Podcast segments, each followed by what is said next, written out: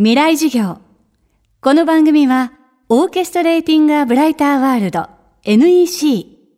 暮らしをもっと楽しく快適に、川口義賢がお送りします。未来授業水曜日チャプター3未来授業。今週の講師は、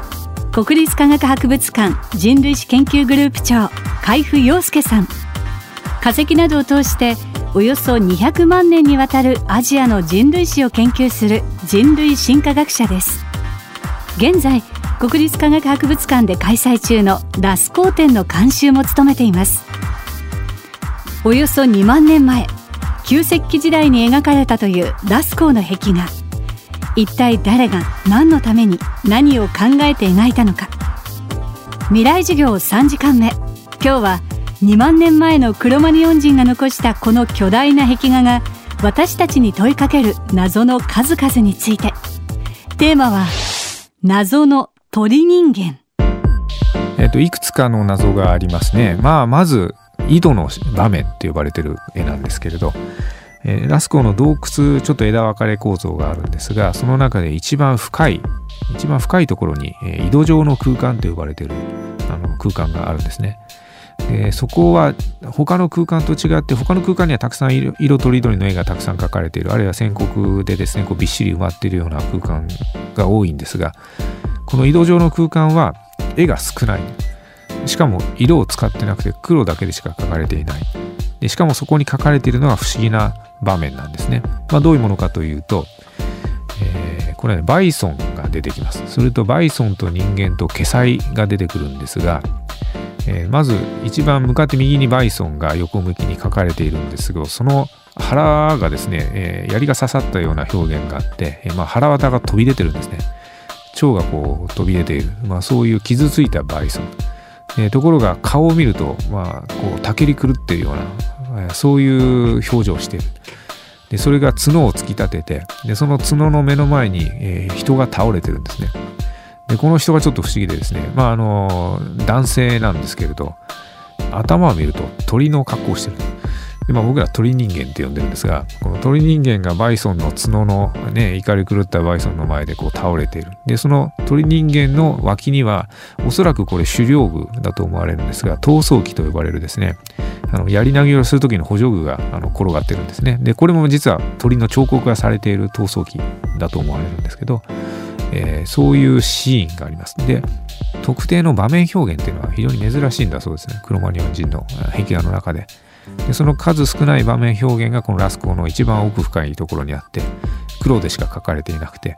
えーしかもその謎めいた場面なわけですね、まあ、どうしてそういうシーンになってるのかよくわからない。でなんで人間が鳥の頭を持ってるのかっていうのはですね非常によくわからないんですけれど。でその倒れてる鳥人間の後ろですね。背後には、えー逆の方向に去っていこうとするケサイが一頭描かれてます。これもまたですね謎を深くしてますね。この場面に関してはどうも解釈がしようがないですね、えーなぜ鳥頭なのかっていうのは、まあ、一つの考えはシャーマンなんじゃないかっていう考えがありますね。えーまあ、動物といろいろこう連絡し合ったりするような能力を持ったりあの、ね、人間社会じゃないところと外界と通じるようなそういう能力を持った人ということででそういう存在が被り物をよくしたりしますね、まあ、そういうことと関連した表現なのかなというのが、まあ、言われていることではあります一つ。まあ、ただ僕らにとっては何しろこういうことが始まったってことはまず非常にあの大事で人間が人間らしいことをですね、まあ、始めているわけですね。でその先にあるのはそういう太古の人たちをまあ原始人とこう決めつけて先入観を持っていたかもしれない僕らは。で実はそうじゃないってことを知る。つまり彼らはあのいわゆる漫画のギャートルズみたいにですねこう単に、えーハンティングやって肉食ってっていう人たちだけじゃないもっとこう人間味のあるですね飾るだとか絵を描くだとかいうことをやっていたそれからあの実は音楽も持っていた証拠がありましてあの楽器が出てるんですねこう笛が出てますので、まあ、そういった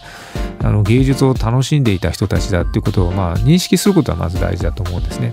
でそうやっていろんな人いろんな時代いろんな場所いろんな人たちの暮らしっていうのの真の姿っていうことを理解することによって、まあ、僕らはあのまあ、人間をもっと広くよりあの理解できるようになると思います。未来授業今週の講師は国立科学博物館人類史研究グループ長海部陽介さん。今日のテーマは謎の鳥人間でした。特別展世界遺産ラスコー展クロマニオン人が残した洞窟壁画は上野の国立科学博物館で来年2月19日まで開催されています。そしてお知らせです。11月3日に全国38の FM 局で放送された FM フェスティバル2016未来事業明日の日本人たちへ。この放送はスマホやパソコンのラジコのタイムフリー機能を利用することで改めて聞くことができます。落合陽一さん高桑咲さん坂村健さん石黒博さん三浦豪太さんを講師に迎え脳科学者の茂木健一郎さん高橋みなみさんが MC を務めたこのスペシャルプログラム。聞き逃した方ぜひタイムフリー機能をご利用ください。